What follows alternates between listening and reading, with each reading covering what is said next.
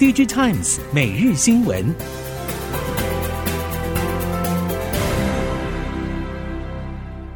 听众朋友们好，欢迎收听 DigiTimes 每日新闻，我是翁方月，现在为您提供今天的科技产业新闻重点。首先带您关心。尽管中国近期解封，通路和品牌业者也全力去化库存中，但至今消费需求未见显著复苏。虽然国际消费电子大展有许多新品亮相，但 PC 重厂开案与出货规划都极为谨慎小心，估计库存去化还需要半年的时间。PC 业者表示，原本乐观预期今年第一季 PC 市况触底后将迎来反弹，但目前库存水位还是很高，加上欧美升息导致终端消费力紧缩。而且中国风控松绑虽然振奋人心，但短时间内很难扭转经济颓势。即使超微、Intel 与 NVIDIA 近日还是逆势推出新一代 GPU、CPU 平台，但买气刺激力道已经逐年大减。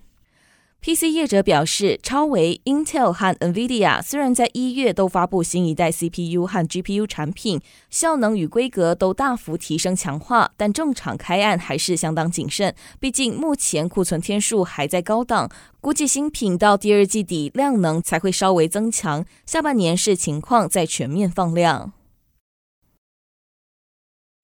虽然消费市场前景平淡，台系 IC 设计业者还是借着全球疫情趋缓的时机，参加今年国际消费电子大展，并展示自家的最新技术。纵观来看，AIoT 运算、联网相关的解决方案，以及 AI 影像辨识相关产品，还是台厂主力发展方向。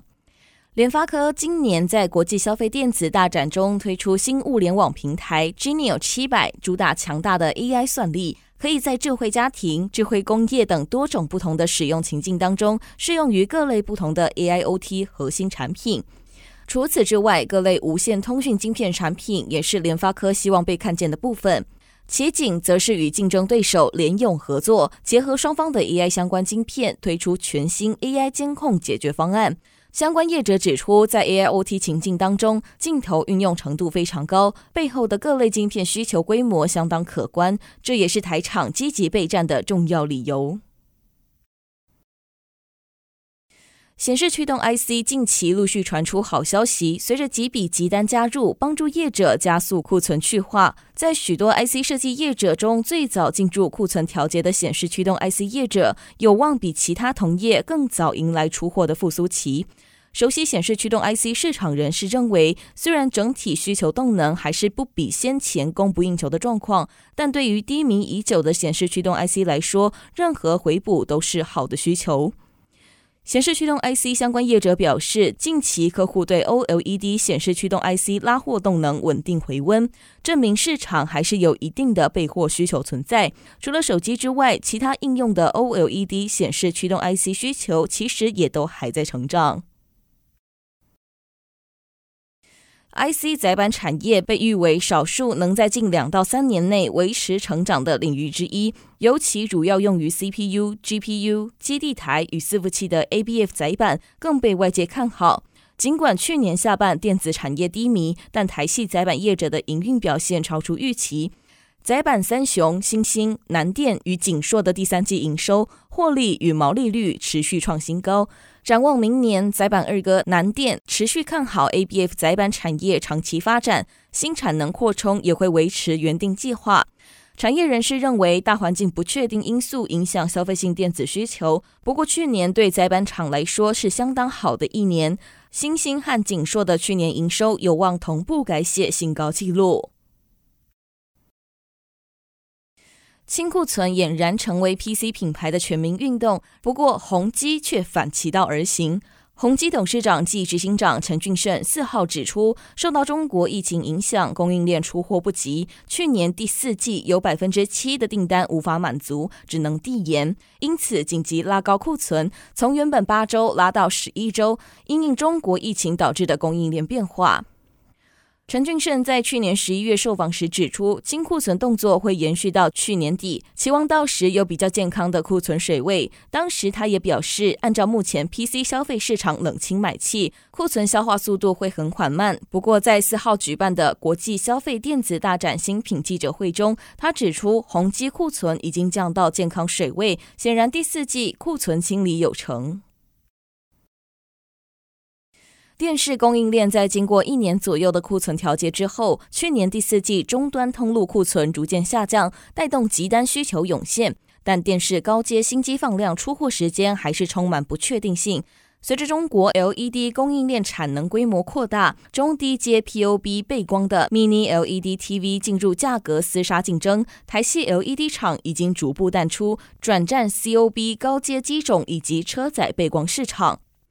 近年，中国 LED 业者加速转型，跨入 Mini 和 Micro LED 领域，尤其以 POB 方案，类似于小尺寸 LED 传统封装的制程，已经进入成熟阶段。台系 LED 业者表示，虽然 POB 背光机种的发展较为迅速，但去年全球电视市场面临两亿台保卫战，而且中国内需市场疲弱，在产业稼动率低迷之下，更加速中国 LED 供应链进入价格抢单。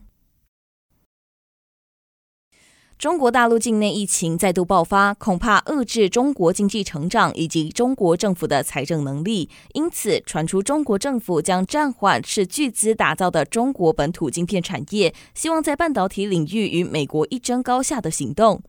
中国在晶片产业投入大量资源，包括二零一四年成立的国家集成电路产业投资基金，又被称为大基金，支持中芯国际和长江存储等多家中国半导体业者。但这并没有带来能让中国与美国平起平坐的突破。中芯和长江存储也遭到美国制裁。知情人士透露，大基金地位可能不保。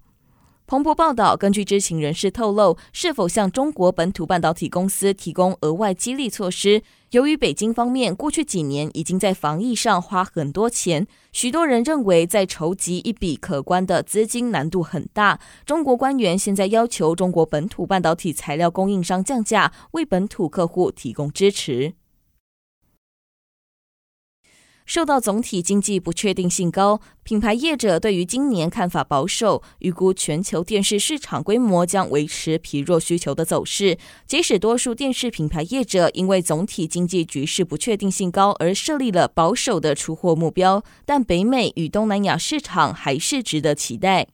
以北美来说，除了经济局势相较于其他地区稳健之外，在疫情过后，运费成本已经大幅降低，加上面板价格滑落到低点，让电视的整体成本低于疫情前的水准。而在东南亚市场方面，除了人口数众多，电视普及率还是很低，还有来自中国制造业移转的助力，可望带动今年的东南亚电视市场比去年成长。除了出货规模有望提升之外，相关业者也认为，目前东南亚的出货以小尺寸为主，但四十三寸已经取代三十二寸，将有助于面板面积的去化。越南农历春节将近，然而低薪与通膨带来的压力，加上全球经济放缓导致出口衰退，以及工会无力争取更多福利和春节奖金，让越南劳工对雇主不满，可能在春节前发动罢工行动。专家呼吁工会应该积极为劳工争取更多福利，工会与政府官员则喊话雇主准时支薪。越南劳工的处境如今充满变数，与亚洲其他国家相比，越南劳工的所得越来越少。根据越南全国工会公布数据，虽然前段时间不少跨国公司因为供应链重整，将工厂从中国移到越南，但许多像是苹果、Uniqlo 等跨国品牌，近期都受到全球景气影响，缩减订单，导致大约四十三万名越南劳工的排班时间缩短，薪水变少。在二零五零净零趋势之下，氢能被视为终极洁净能源的要角，各国陆续将氢能纳入转型政策当中。经济部能源局副局长李君礼表示，台湾氢能发展策略将以发电、工业、运输为三大应用领域。细看氢能具体策略，政府采取布局进口材料、发展自产技术双轨并行制，其中自产部分结合碳捕捉、利用与封存技术试验计划，发展蓝氢，以示范场域建立本土化产氢关键技术，同时与日本、澳洲等氢能先导国家交流储运模式，评估氢输出设施建置需求以及可行性，并且以中油今年底建置第一座移动式加氢站为目标。工研院绿能与环境研究所副所长万浩鹏表示，台湾氢能关键技术还处在开发阶段，有待未来国际与台湾产官学的技术突破，共同探讨商业模式，找寻更多氢能的应用领域。以上新闻由 DigiTimes 电子时报提供，翁方月编辑播报，谢谢您的收听。